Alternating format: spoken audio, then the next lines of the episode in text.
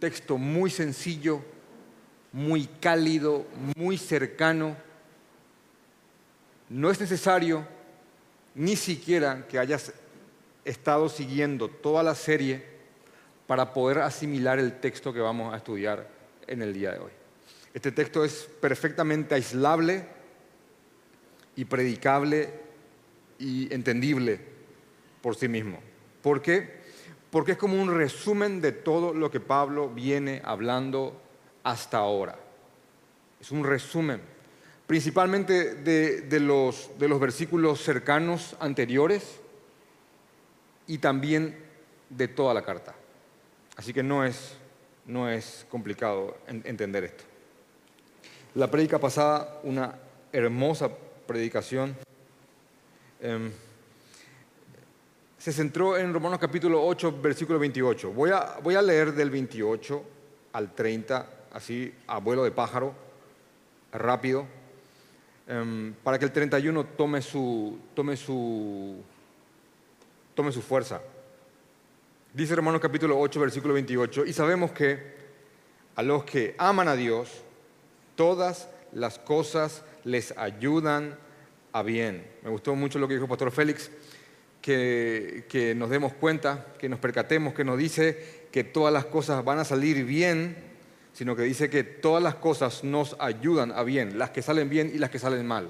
Los que aman a Dios, todas las cosas a ellos les ayudan, nos ayudan a bien. Y esto es a los que conforme a su propósito son llamados. Y después en el versículo 29 dice, porque a los que antes conoció, también los predestinó para que fuesen hechos conforme a la imagen de su Hijo, para que Él sea el primogénito entre muchos hermanos. Y a los que predestinó, a estos también llamó, y a los que llamó, a estos también justificó, y a los que justificó, a estos también glorificó. Em, Pablo está haciendo acá, eh, esto, esto se conoce como la cadena de oro, así le llaman algunos teólogos. Em, Pablo está haciendo acá un resumen de todo lo que viene hablando. Entonces Pablo dice acá que, por supuesto, todo ayuda bien a aquellos que aman a Dios, por supuesto, se refiere a creyentes. Y dice en el versículo 29 que a lo que, antes conoció, y esta palabra conocer em, es muy importante porque aparece en varias partes de la Biblia con el mismo significado. Por ejemplo, pueden anotar estos, estos versos. Mateo capítulo 1, versículo 24 al 25 Lucas 1, 34 y Gálatas capítulo 4, versículo 9. ¿Qué dicen en estos versículos? Te pongo el ejemplo rápido y te lo contextualizo y parafraseo para que esto sea bien rápido. Cuando el ángel se apareció a María y le dijo a María que, iba a tener un, bebé, María era virgen, y María da la, razón completamente lógica del por qué, eh, cómo ella podría tener un bebé, cómo ella podría quedar embarazada.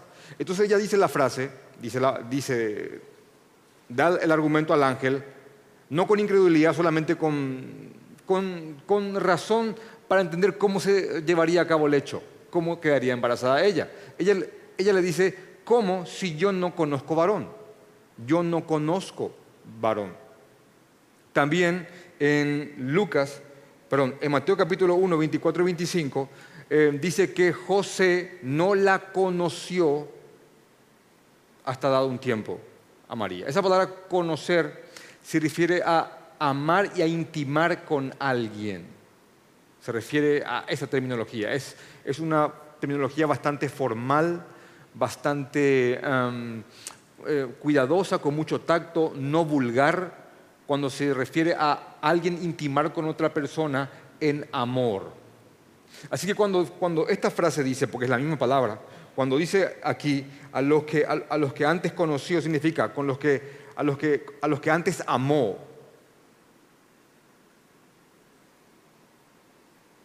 Con los que ya tenía algo íntimo.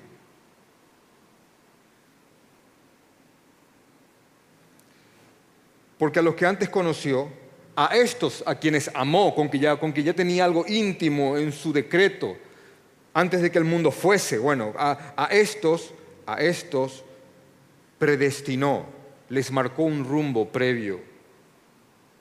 A estos predestinó y a estos también llamó. Así que fíjense, Él ya, ya, nos, ya nos amaba, así que le amamos porque Él nos amó primero, así que Él ya nos amaba, entonces eh, Él nos predestinó para que fuésemos qué cosa?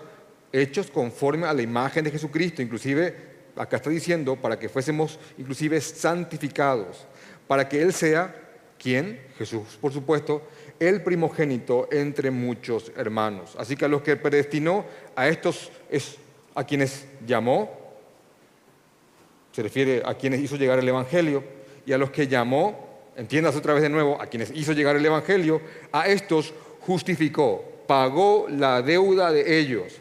Entonces a estos, a quienes justificó, a estos también glorificó. Es una cadena que habla de tu posición como hijo de Dios desde antes de la fundación del mundo. La obra de Cristo por nosotros se manifestó en un espacio-tiempo determinado, pero ya Jesús estaba destinado a venir a morir por nosotros desde antes de que el mundo fuese. Eso está reforzado en la idea de eh, Primera de Pedro. Si pueden ir conmigo, creo que esto sí amerita leerlo. Primera de Pedro capítulo 1, cuando dice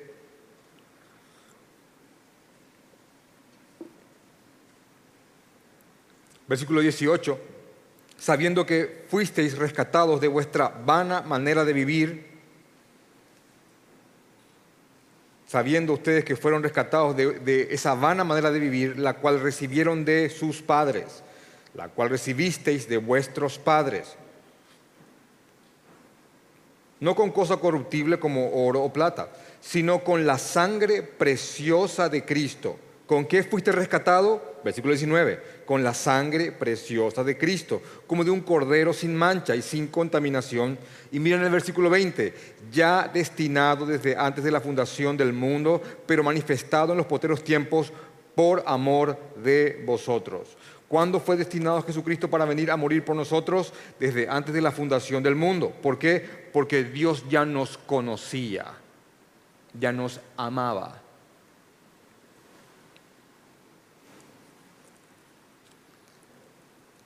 Así que toda esta cadena está en base a lo que ya Dios decretó antes de, antes de que el mundo fuese. Ahora, después de decir todo esto, que el Señor ya nos conoció desde antes de la fundación del mundo, que, que Él ya nos predestinó, que él ya, él ya predestinó que seamos conforme a la imagen de Jesucristo, y nos llamó y nos justificó y nos glorificó. Después de decir todo esto, entra el versículo 31 con mucha fuerza porque ahí, ahí viene esto como un, como un tope, topándose con cualquier objeción, porque es un versículo bastante defensivo. Dice en el versículo 31, eh, ¿qué pues? ¿Qué pues diremos a esto? ¿Qué, qué, pueden decir contra esto? ¿Qué? ¿Alguien, ¿Alguien se levanta aquí y ahora? ¿Qué se puede decir contra, contra esto? Si Dios es por nosotros, ¿quién contra nosotros? Y ahí entra esta frase, este versículo, sumamente conocido. ¿Qué podremos, qué se puede decir de esto? Esta, esta cadena que se acabó de exponer previamente. Si Dios es con nosotros, ¿quién contra nosotros? Y aquí es importante mirar el contexto del texto y no aislarlo por conveniencia propia, aunque inclusive se quiera usar esto en un sentido noble. Este texto no es un texto del cual podés agarrarte para abrir un negocio. ¿Se, entiende eso? Quiero abrir un comercio, porque si Dios es conmigo, ¿quién contra mí? Voy a abrir ese comercio. el motivo noble. Voy a hacer tal viaje, porque si Dios es conmigo, ¿quién contra mí? Voy a casarme con ella. ¿Quién contra mí? Mm, mm.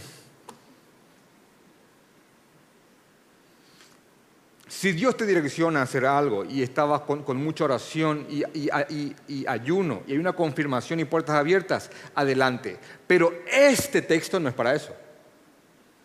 Este texto no es para eso.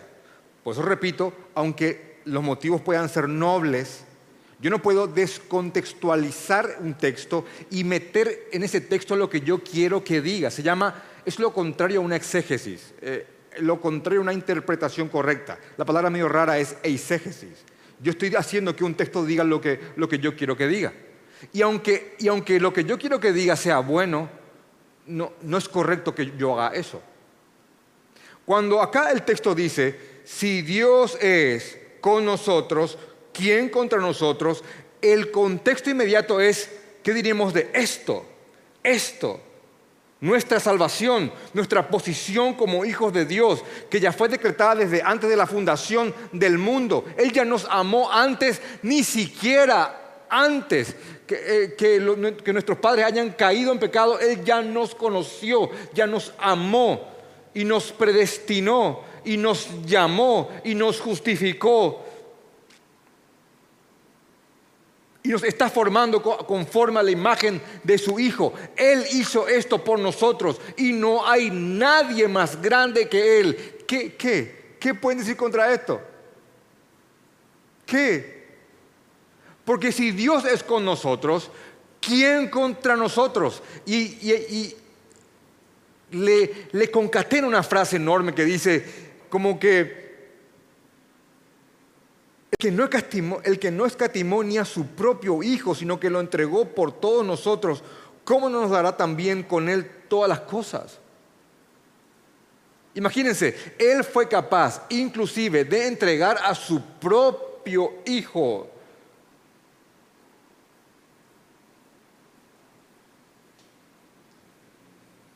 ¿Cómo no nos dará también junto con Él todas las cosas? Eh, pero, ¿qué incluye todas las cosas? Porque eso quiere saber el, todas las cosas que te ayudan para tu bien. Ahí está en el 28. Porque a los que aman a Dios, todas las cosas le ayudan a bien. ¿Cómo no te va a entregar todas esas cosas? Porque te ama.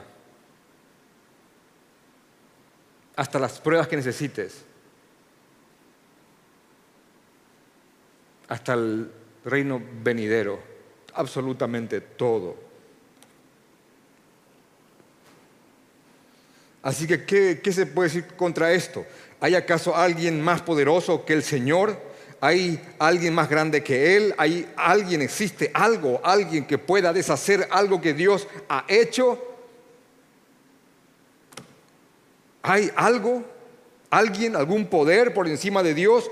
Bueno, entonces ese sería Dios hay un, salmo enorme, sumamente teológico y un salmo que da una doctrina como punto de partida para interpretar muchos otros versículos. El Salmo 115, versículo 1 dice, no a nosotros, oh Jehová, no a nosotros, sino a tu nombre da gloria, por tu misericordia, por tu verdad.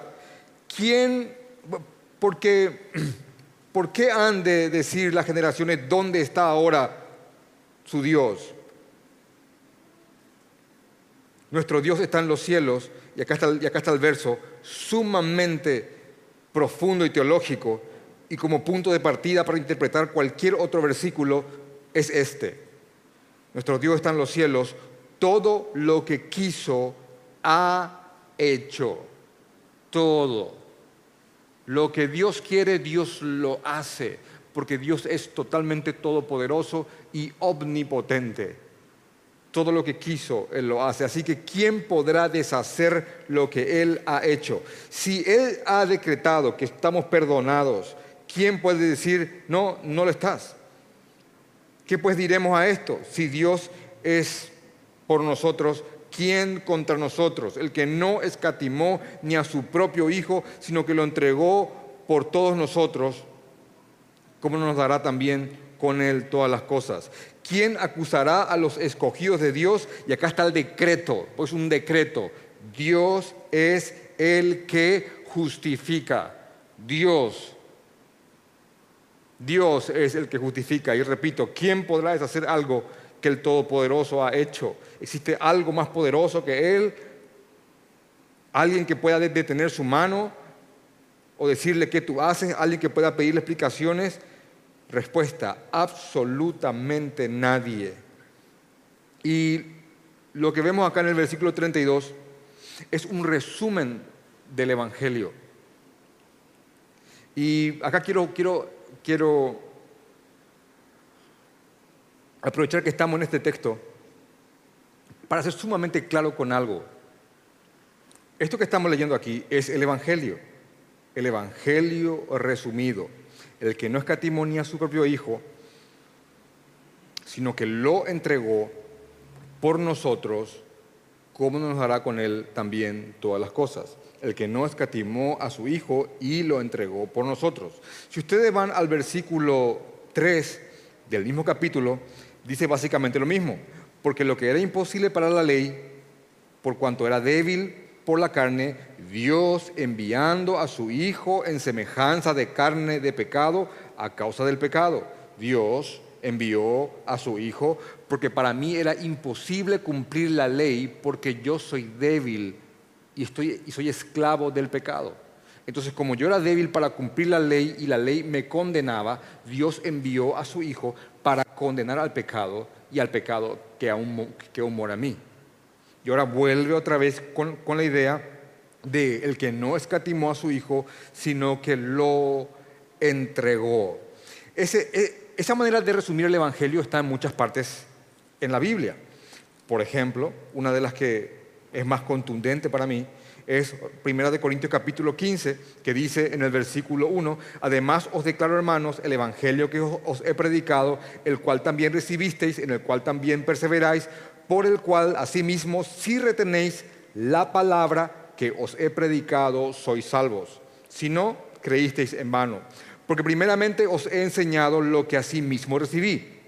Dos puntos que Cristo murió por nuestros pecados conforme a las escrituras y que fue sepultado y que resucitó al tercer día conforme a las escrituras. ¿Vieron? Un perfecto resumen del Evangelio. Otro ejemplo, y hay varios, otro ejemplo está en Segunda de Corintios, ahí en el libro de al lado, Segunda de Corintios capítulo 5, versículo 21, al que no conoció pecado al que no intimó con el pecado, al que no pecó, al que no conoció pecado, por nosotros lo hizo pecado, para que nosotros, para que nosotros fuésemos hechos justicia de Dios en él. Entiéndase en bien llano de la siguiente forma. Al que no pecó, se le atribuyó toda la culpa de nuestros pecados para que nosotros podamos presentarnos con justicia delante de Dios. Eso está una y otra vez en la Biblia. Y qué más decir, por ejemplo, yendo al Antiguo Testamento, en Isaías 53, cuando dice, mas él herido fue por nuestras rebeliones, conocen el texto, ¿verdad?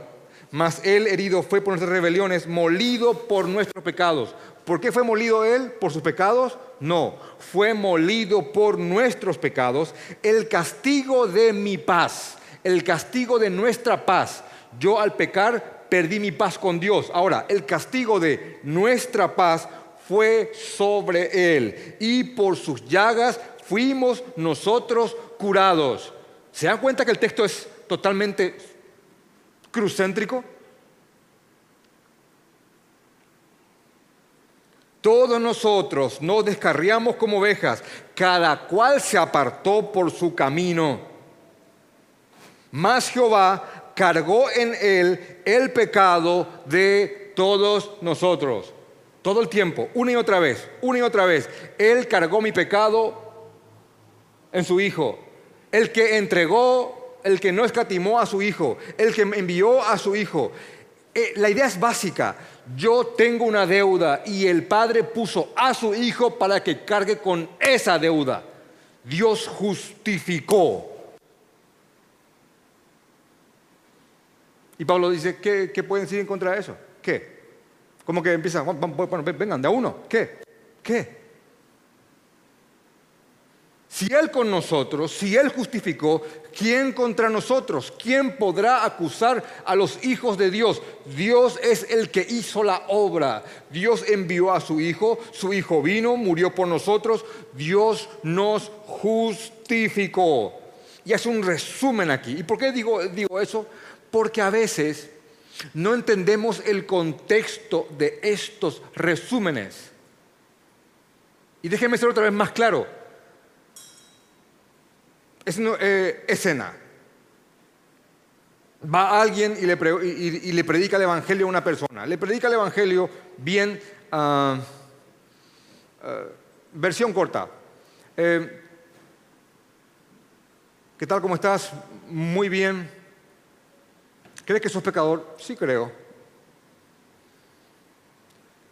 ¿Te querés ir al cielo? ¿Querés? Sí quiero. Bueno, si te arrepentís de tus pecados, Jesús murió por, tus pecados. Si crees en Él, Él te salva. Sí, yo creo. Está bien. ¿Puedes repetir conmigo una oración? Está bien.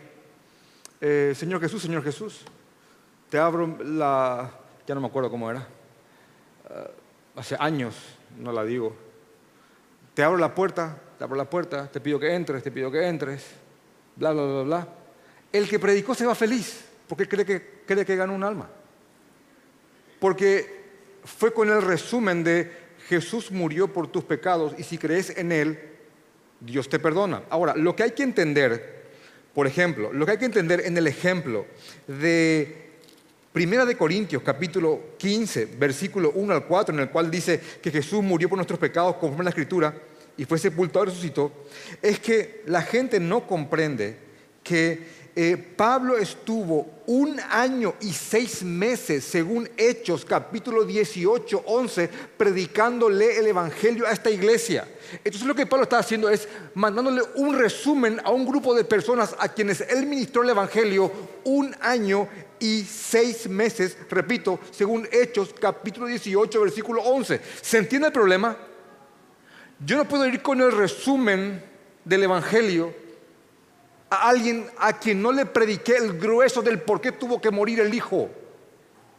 Ahora, yo puedo explicarte los atributos de Dios, los atributos del hombre, de por qué el hombre merece lo que, lo que merece, cómo Dios es, junto, es justo, santo, omnipotente, misericordioso, perfecto, cómo no tolera el pecado. Te explico los atributos de Dios, quién es Jesucristo, qué merecía, dónde entra Jesús a morir por tu pecado. El resumen del Evangelio, cómo se justifica y a la vez es justo. Y después yo podría enviar tu mensaje de texto y decirte, acordate de aquel que murió por nuestros pecados y que resucitó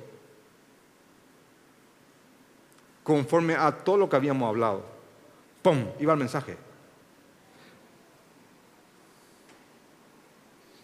Ahora, yo no puedo enviarte ese mensaje sin antes predicarte el Evangelio. Muchos están predicando el Evangelio erróneamente con el resumen.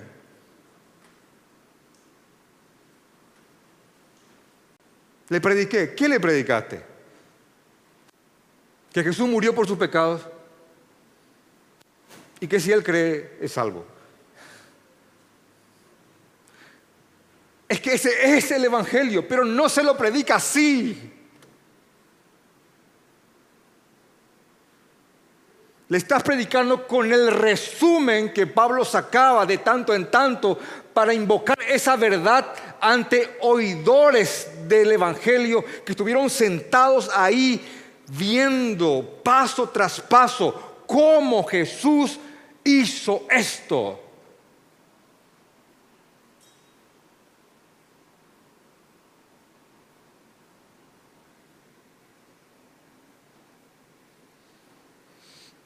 Y si alguien dice, sí, pero igual creyó, bueno, es a pesar tuyo, ese es, el, el punto.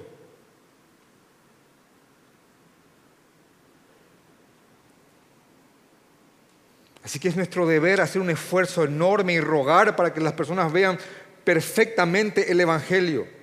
Y es verdad, eh, el que no escatimonia a su propio Hijo, sino que lo entregó por todos nosotros. Ese es el Evangelio. Pero es un Evangelio que yo lo entiendo y nosotros lo, lo entendemos ahora después de haberlo rumeado y masticado.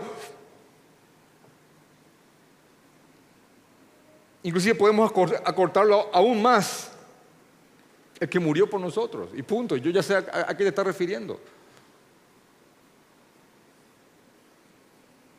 El que no escatimó ni siquiera a su hijo y lo entregó por nosotros. ¿Qué se puede decir en contra de eso? ¿Cómo no nos va a dar todas aquellas cosas que necesitamos para glorificarle? Todas aquellas cosas que nos ayudan para nuestro bien.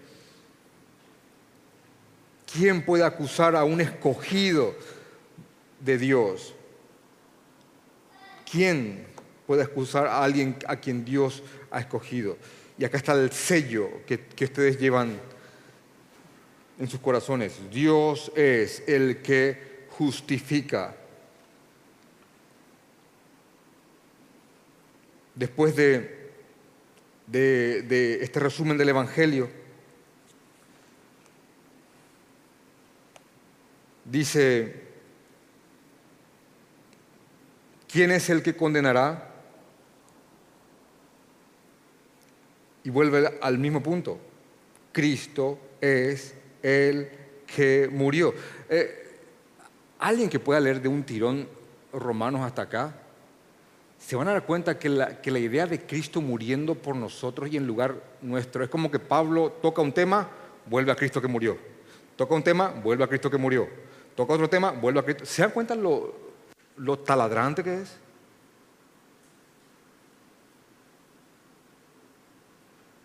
Es como que habla del mundo y su situación, Cristo y la cruz. Habla de la condición del religioso, Cristo. Habla de la condición del gentil, Cristo. Habla de, la, habla, habla de cómo vivir en este mundo, Cristo. Habla de tu situación como creyente, Cristo. Habla del pecado, vuelve a Cristo.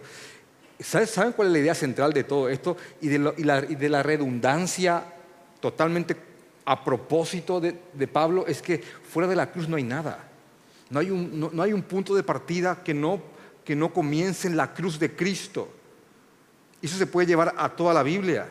¿Quieres ser esposo? El Evangelio. ¿Quieres ser una buena esposa? El Evangelio. ¿Quieres, ser un buen, un buen hijo? El Evangelio. ¿Un buen trabajador? El Evangelio. ¿Quieres encontrar propósito en tu vida? No te vayas al psicólogo, anda al Evangelio. ¿Estás con ansiedad? No te mediques, el Evangelio.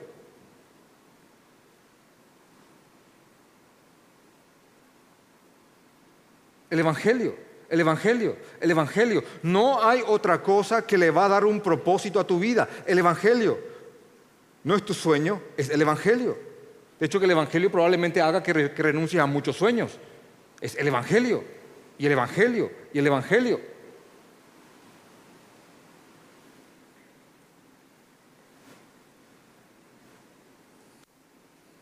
¿Quién es el que condena? ¿Quién podrá condenar? Cristo es el que murió, más aún. Miren, no, solamente habla de que Cristo pagó el precio. ¿Y por qué está esta redundancia aquí? Más aún también el que resucitó. Hay como una ecuación en la cruz que tiene que ser muy bien entendida. La paga del pecado es la muerte. La paga del pecado es la muerte. La muerte tiene señorío sobre mí, sobre nosotros, por cuanto hemos pecado porque la paga justa del pecado es la muerte. Pero Cristo al morir, como Él no pecó, como lo que ocurrió fue que el Padre cargó sobre Él el pecado de todos nosotros, dice Hechos que la muerte no pudo retenerlo. Y otra vez repito, porque la paga del pecado es la muerte, pero como Él no pecó, la muerte no puede resucitarlo, entonces Él puede volver a vivir de nuevo.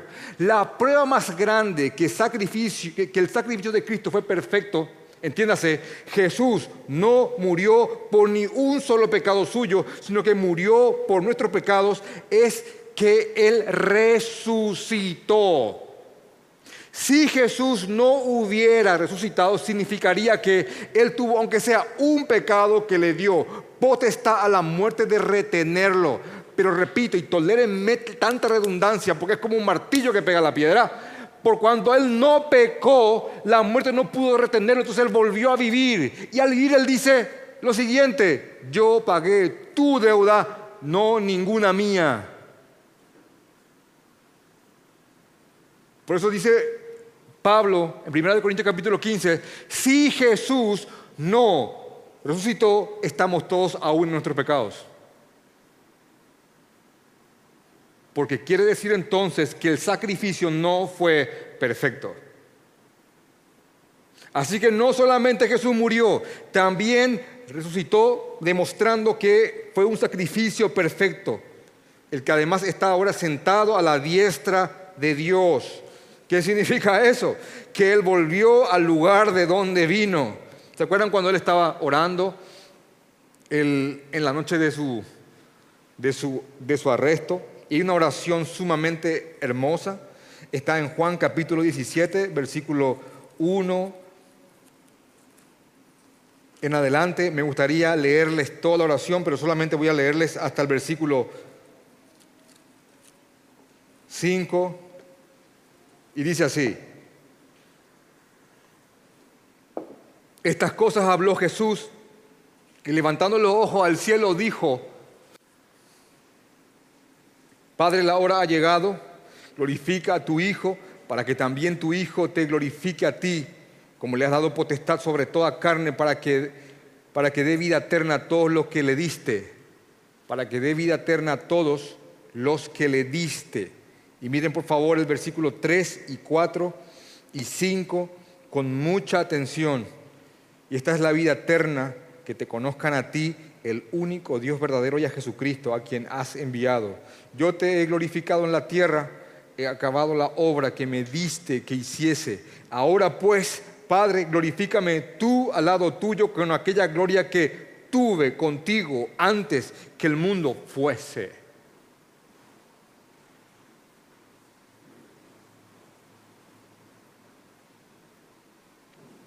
Él se despojó de su gloria, no, escatimó el ser igual a Dios como cosa que aferrarse, sino, que se despojó de esa, situación, de ese lugar, de esa gloria no dejó de ser Dios, se despojó de su gloria, algo sumamente misterioso, y vino aquí a ocupar uno de estos cuerpos en estado de humillación y caminó entre los hombres y se dejó humillar por los hombres y fue obediente hasta la muerte y muerte de cruz. ¿Por qué? Para pagar por nosotros, por lo cual Dios lo va a exaltar y lo exaltó hasta lo sumo, para que en su nombre, en el nombre de quién? De Jesucristo, se doble toda rodilla de lo que está en los cielos, en la tierra y debajo de la tierra, y alguna vez todo nombre confiese que Jesús es el Señor. ¿Para qué? Para gloria de Dios Padre. Filipenses capítulo, capítulo 2, del 5 en adelante.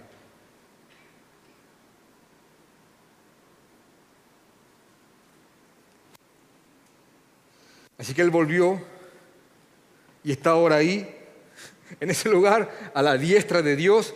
Y no solamente está ahí, no es que terminó su obra, no es que está bien, ah, ya morí por ello, estoy acá. No, su obra continúa. Él también intercede por nosotros. Y esta intercesión cada hijo la siente cuando viene la acusación porque permítanme hacer simplemente una pausa de las prédicas anteriores e irme un poquito a las prédicas anteriores. Un verdadero creyente no es alguien que no peca. Un verdadero creyente es alguien que lucha con el pecado que aún habita en él. Romanos capítulo 7, versículo 21 dice, así que queriendo yo hacer el bien, y se entiende que bien bíblicamente hablando significa hacer la voluntad de Dios, no solamente una obra moral, Así que el, creyente, el verdadero creyente, queriendo hacer la voluntad de Dios, haya esta ley, que el mal aún mora en él, que el mal aún mora en mí. Y el creyente lucha contra, contra esa maldad que aún está en él.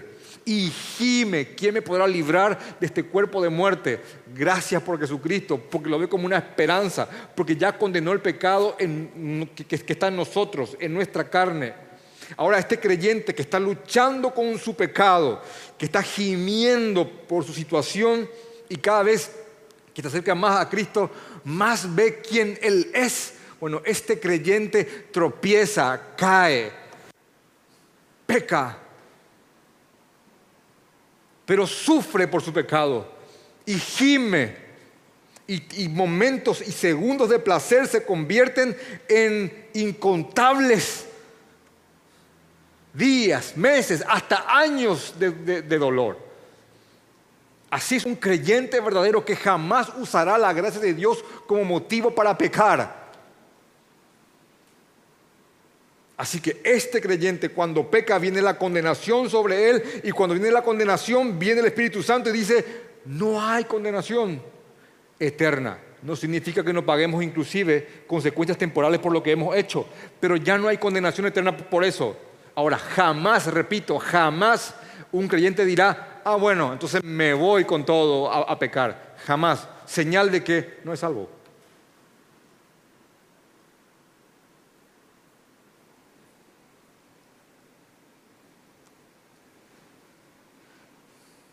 Así que Jesús intercede por nosotros. Y quiero, y quiero mostrarles otra parte de la Biblia, cuando habla de esta función de Cristo. Dice en el libro de Primera de Juan, capítulo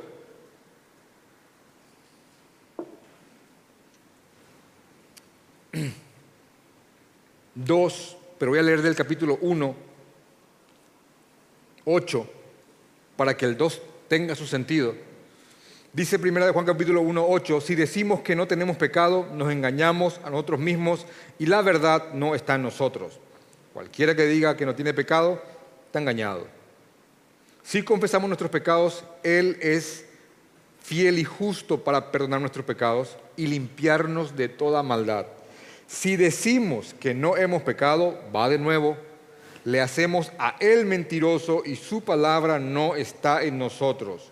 Hijitos míos, estas cosas os escribo para que no pequéis, y si alguno hubiere pecado, y acá está la palabra, abogado tenemos para con el Padre, a Jesucristo el justo. ¿Vieron cómo tiene una concordancia y una, armonía con Romanos capítulo 8, 34? El que está a la diestra del Padre, el que también intercede por nosotros ante el Padre y en nosotros. ¿Quién nos separará entonces? ¿Quién nos separará del amor de Cristo? ¿Tribulación? ¿Alguna tribulación? ¿Alguna situación externa? ¿Alguna, alguna situación trágica? Algún, ¿Alguna clase de, de desventura?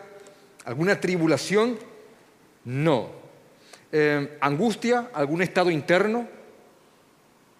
porque la tribulación es como más externa. La angustia, algún estado interno. No. La persecución por causa de Cristo, por causa de, tratar de vivir esta vida en un mundo oscuro. No. El hambre, el padecer hambre, porque créanme, también los cristianos pasan hambre. Está en Hebreos capítulo 11. No. la desnudez, de hecho que derivan de la persecución, hambre y desnudez. Cuando la persecución comienza, los cristianos lo pierden absolutamente todo. No, tampoco. ¿Algún tipo de peligro, para, para ser inclusive más general? No. La espada misma puede venir a matarte y, la espada misma va, tiene el poder, puede separarte del amor de Dios. Tampoco. Como está escrito, por causa de ti somos muertos todo el tiempo somos contados como ovejas de matadero. Absolutamente nada. Antes, en todas estas cosas, somos más que vencedores por medio de aquel que nos amó. Somos vencedores por, una, por medio de una lucha que no hemos peleado. Más que vencedores por la obra de Jesucristo. Por lo cual, y acá, llega como a un resumen, a una conclusión final, por lo cual por todo lo que estoy diciendo, por lo cual yo estoy seguro, y yo, yo estoy seguro también, yo estoy seguro de que ni la muerte, no puede la muerte, ni la vida, nada de esta vida, ni la muerte, ni la vida, ni ángeles, ni principados, forma de llamar a ángeles caídos, ni los principados, ni potestades, nadie que tenga alguna potestad que Dios le ha dado, nadie, nadie, absolutamente nadie. Natural o sobrenatural, absolutamente nadie. ¿Se acuerdan cuando estuvo Jesús frente a Pilato y Pilato le dice, a mí no me contestas? Y Jesús le dice, no tenés ninguna autoridad que mi Padre no te haya dado ni ninguna potestad, absolutamente nadie, ni lo presente, no, lo que está pasando ahora no lo puede. Y lo que va a venir, el porvenir, tampoco. Absolutamente nada, ni lo alto, ni lo profundo, ni ninguna otra cosa creada, nada. Porque todo lo creado es sujeto. Ninguna otra cosa creada nos podrá separar del amor de Dios.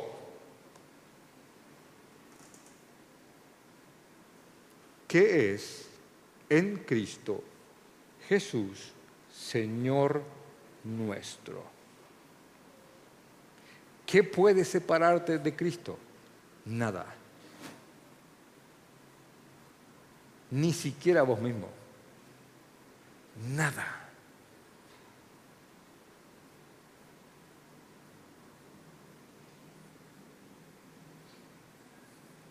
Nada.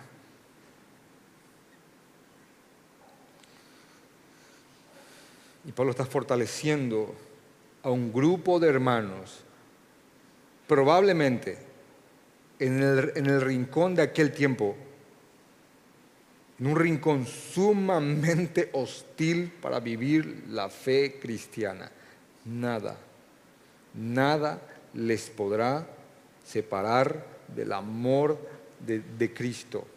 Este amor que se plasmó en la cruz.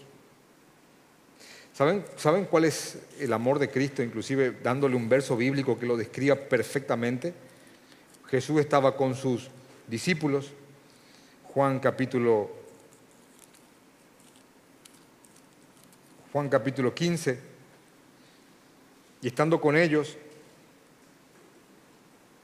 dice en el versículo 13, nadie tiene mayor amor que este. Nadie tiene, no hay un amor más grande que este, que uno ponga su vida por sus amigos. Y después los mira a ellos y los dice, vosotros sois mis amigos. Ustedes son mis amigos. Nadie tiene un amor mayor que este, que alguien ponga su vida por sus amigos. Y ustedes son mis amigos. Y los amigos de Jesús hacen lo que Él manda y luchan por hacerlo.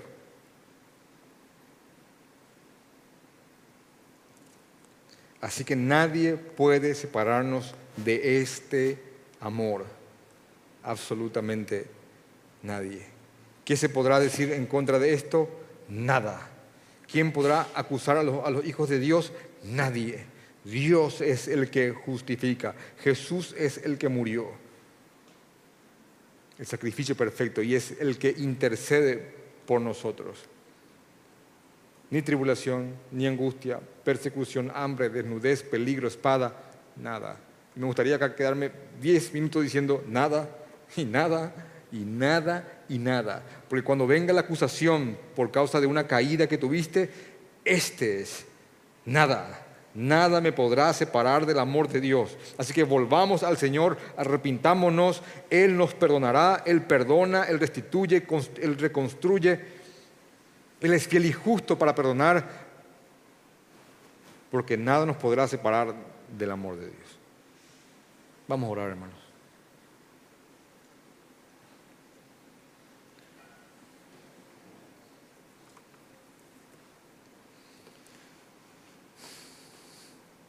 Señor, te, oramos conforme al texto de hoy. Y sabemos, Padre, que todo ayuda bien a aquellos, para aquellos que te aman, Señor. Y te amamos nosotros. Nosotros te amamos. Te pedimos que nos ayudes a entender de que todo nos ayuda bien. Cada ganancia, cada pérdida, cada llanto, cada momento de alegría, cada prueba, cada logro, todo, Señor, nos ayuda bien. Sabemos quiénes somos. En tu palabra te empeñaste que quede claro eso. Somos tuyos desde antes de la fundación del mundo. Ya nos conociste, Señor, y nos llamaste y, e, e hiciste que, que vengamos. Gracias por eso. Este amor inexplicable, Señor, que no escatimaste ni siquiera a tu propio Hijo por nosotros. Es imposible de comprenderlo a profundidad. Gracias, Padre, por perdonarnos, por justificarnos. Ayúdanos, Señor, a, que la condenación, ese sentido de falsa condenación, que no nos embargue, que no nos entristezca.